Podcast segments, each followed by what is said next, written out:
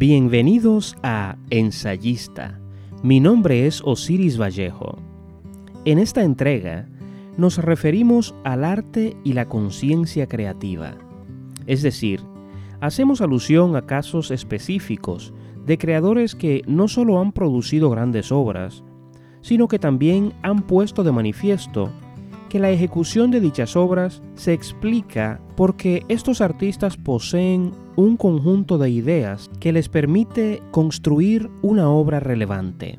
Para ilustrar esta perspectiva, hemos dividido el programa en tres segmentos breves. En el primero, hablamos del pintor español Salvador Dalí, particularmente del manifiesto artístico o de vida que hallamos en su libro Diario de un genio. En el segundo, ponemos atención a la concepción del arte que tenían algunos de los muralistas mexicanos y cómo esa concepción impactó su obra. Finalmente, recordamos algunos de los criterios creativos de Mario Vargas Llosa, particularmente los que puso por escrito en Cartas a un joven novelista. Comenzamos.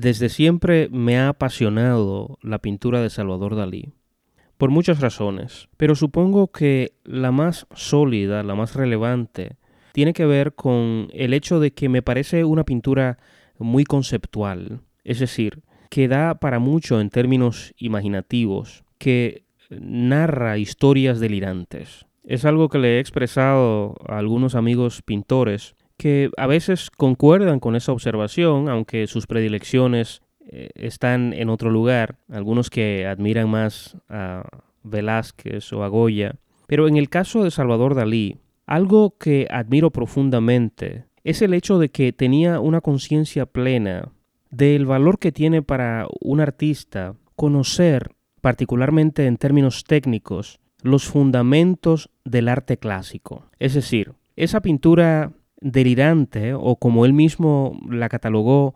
paranoica de Dalí, parece no tener una conexión clara con gran parte de la pintura clásica. Pero eh, voy a aludir precisamente a una cita de Diario de un genio en que Dalí plantea algo que parecería contradictorio en este sentido, ¿no? Y por supuesto parecería contradictorio para quien no conozca ya sus opiniones. Pero vamos a la cita y luego eh, continuamos eh, con otras observaciones del lugar. Dice Dalí, Empezad por dibujar y pintar al modo de los antiguos maestros. Después podréis hacerlo según vuestro criterio. Siempre se os respetará. Es decir, Dalí aquí plantea que para innovar, para revolucionar un arte determinado, aunque él se enfoca particularmente en su arte, es preciso conocer los fundamentos del arte que nos precede. Y esto es algo que eh, suelen ignorar algunos creadores jóvenes o creadores eh, que se inician en el cultivo de cualquier tipo de arte. Es algo que yo he observado mucho en el mundo de la literatura, que es el terreno en el que más me muevo. Es decir, escritores que plantean sus ansias creativas como una especie de ruptura con lo que les precede sin tener conciencia plena de qué es eso que les precede. Y me parece definitivamente un error. Para innovar, para transformar lo que ya se ha hecho, para iniciar un sendero artístico que trascienda o importe, es necesario conocer, estudiar a fondo, comprender lo que se ha hecho ya. De otro modo, estaríamos transitando el sendero del absurdo, de la inconsciencia, del desconocimiento absoluto de en qué terreno cae lo que estamos creando. Pero volvamos a Dalí. Sabemos que gran parte de la pintura de Dalí representa un factor de ruptura a veces extrema con el arte anterior, incluido el arte clásico. Y sin embargo, como ya hemos citado, esa ruptura solo se produjo después de que Dalí como artista conociera los fundamentos del arte anterior. Y claro, cuando decimos que el arte de Dalí representa una ruptura a veces radical del arte anterior, eh, esto también es relativo, ¿no? porque al analizar algunos de sus cuadros, nos fijamos que hay unos elementos de minuciosidad técnica que definitivamente tienen una raíz clásica. Si vemos cuadros, por ejemplo, como la metamorfosis de Narciso o el nacimiento de una divinidad, así también como eh, el hombre invisible, nos damos cuenta que esa ruptura de la que hablamos a veces no es necesariamente tan radical. Pero el punto esencial aquí es que para innovar, para transformar la forma o la esencia de las cosas en cualquier tipo de arte, es necesario conocer a fondo lo que nos antecede, manejar las técnicas, y esto es válido en pintura, en escultura, en la creación literaria, en cualquier tipo de arte. Otro aspecto que me parece relevante y que debemos destacar cuando hablamos de Salvador Dalí se relaciona con una idea que plantea el crítico literario Harold Bloom. Y aunque Harold Bloom habla acerca de los poetas, que divide a los poetas entre eh, poetas fuertes y poetas débiles, creo que la esencia de ese concepto puede aplicarse también a la pintura o a cualquier otro tipo de arte. El planteamiento de Bloom es el siguiente.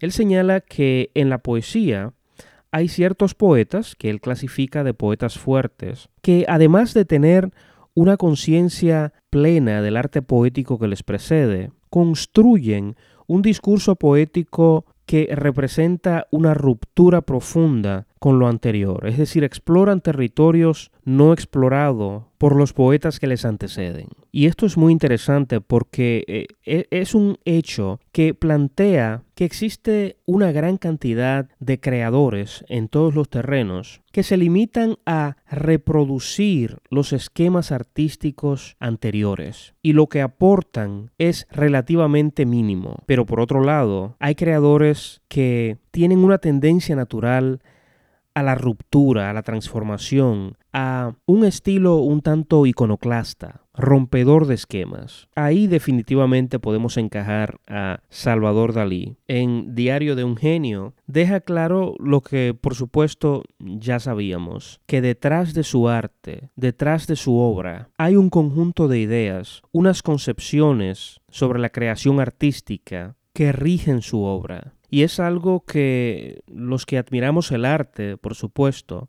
agradecemos porque no son muchos los creadores que tienen la capacidad de construir un discurso estético, de plantear cuáles son los preceptos que sirven de fundamento al arte que producen.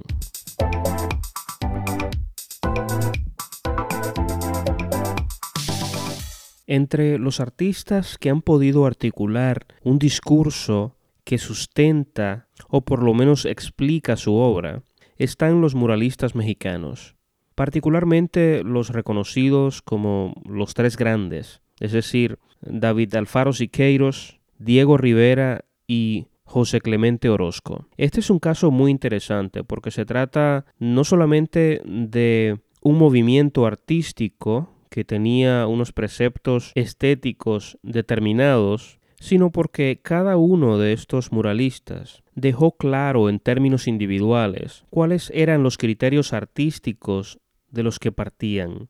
En este sentido, el que dejó más claro ese discurso fue David Alfaro Siqueiros. Y precisamente con relación a Siqueiros, uno de los fundamentos esenciales de su arte plástico fue su comprensión de que el arte tiene que apuntar a valores universales. Tengamos en cuenta que el muralismo tenía raíces ideológicas profundamente nacionales, pero Siqueiros explicó que el elemento nacional iba a quedar claro, iba a fluir y plasmarse en la obra de manera natural, una vez que esta obra se enfocara en esos valores universales. Y de esta manera Siqueiros logró una simbiosis, un equilibrio estético entre su compromiso ideológico, que era un factor muy relevante para él como persona y como artista, y elementos estéticos o conceptuales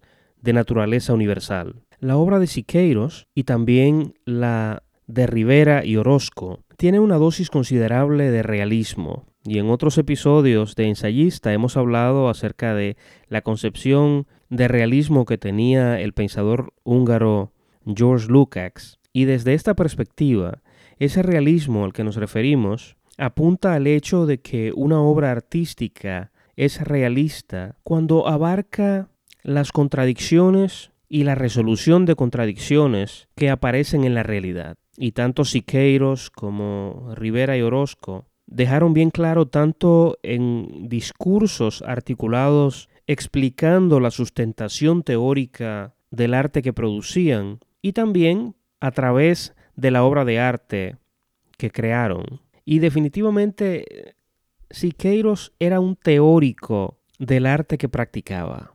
Algo que se percibe a todas luces en Siqueiros es un esfuerzo tenaz por crear una estética en que el arte y las convicciones ideológicas eh, convivían sin que dicho arte sucumbiera ante esas convicciones.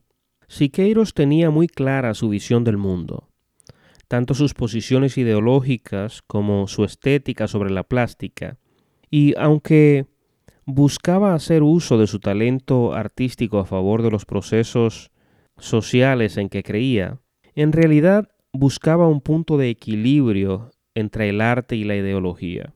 Y eso lo percibimos indudablemente en una gran parte de sus murales. No se trata de un arte desnudo que se quede en lo obvio o que siquiera pueda equipararse a, propaganda ideológica, sino una fusión hermosa entre realidad cruda y alegoría artística.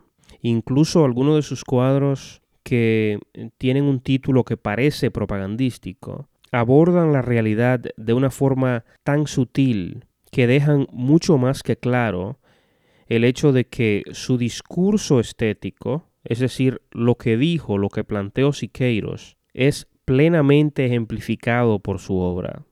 Entonces, en este sentido, también agradecemos el hecho de que eh, tanto Siqueiros como algunos otros de los muralistas dejaron claro cuáles eran las implicaciones estéticas del arte que producían.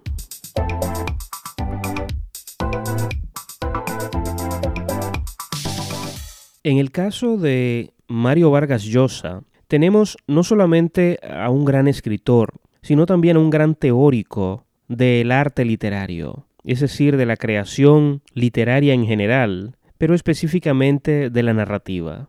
Y aunque gran parte de sus opiniones podemos encontrarlas en algunos de sus textos o incluso en conferencias que ha dictado, pero el libro en que deja de manera más clara, y más estructurada su visión de la creación literaria es Cartas a un joven novelista. Yo he dicho en otras ocasiones que cuando leí este libro me pareció que a pesar de que tenía una noción general de todo lo que allí se plantea, su lectura sirvió para sistematizar lo que ya sabía. Y lo que plantea Vargas Llosa en este libro es el hecho de que la creación literaria, la narrativa, tiene unas técnicas que hay que conocer y que el arte narrativo debe trabajarse sobre la base del conocimiento de esas técnicas. Por supuesto, Vargas Llosa no es el primero en decir esto, hay una gran cantidad de escritores que han planteado lo mismo, pero eh, a través de este libro, el escritor peruano plantea de manera implícita cuál es también su estética creativa o el fundamento de su oficio de escritor. Algunos de los temas que trata Vargas Llosa en este libro son, por ejemplo, eh, el tiempo, que es un concepto de vital importancia a la hora de escribir una historia determinada. Y Vargas Llosa aquí hace una distinción entre el tiempo real y el tiempo de la ficción señalando que el tiempo de la ficción es diferente al tiempo real en el sentido de que se trata de una invención más del artista, pero también habla de el tiempo psicológico. Y para ilustrar esta idea, por ejemplo, pudiéramos referirnos a un personaje determinado que va a incurrir en una acción dentro del texto y antes de ejecutar la acción dedica un par de segundos a medir o reflexionar sobre la acción determinada. Este par de segundos aunque clasificados como un par de segundos, pudieran tomar páginas del texto para explicar en toda su magnitud la profundidad de la reflexión del personaje.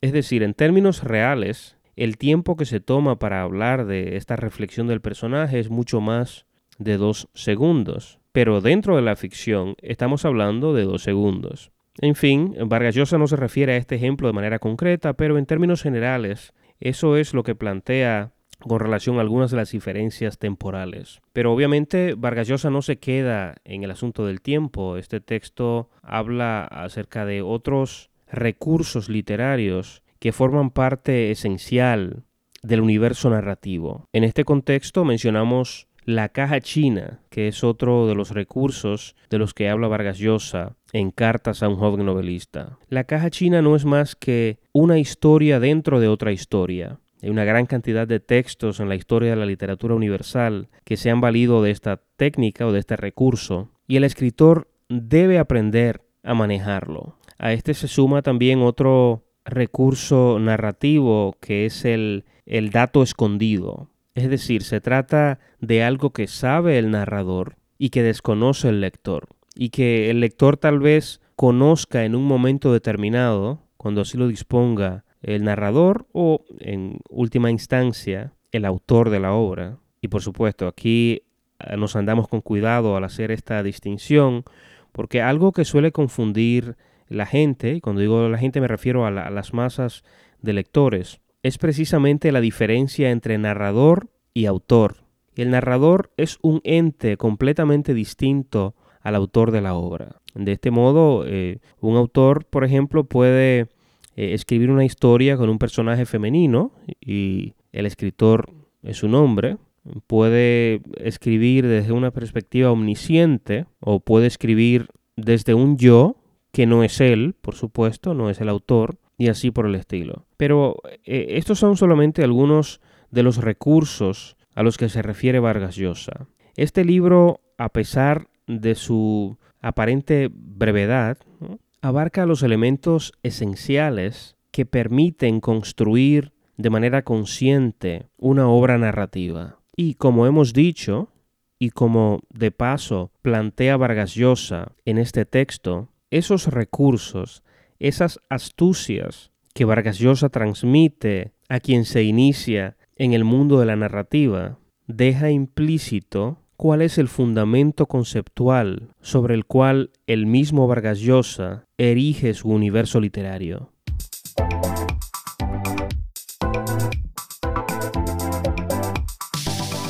Hemos llegado al final del programa de hoy. Gracias por escucharnos. Recuerden que Ensayista se publica cada lunes y que está en todas las plataformas digitales que incluyen Spotify, Apple Podcasts o iTunes, iHeartRadio, entre muchas otras. No olviden suscribirse y compartir el programa con sus amigos. Para comunicarse con nosotros por correo electrónico y mensaje de voz, pueden visitar el portal ensayista.com.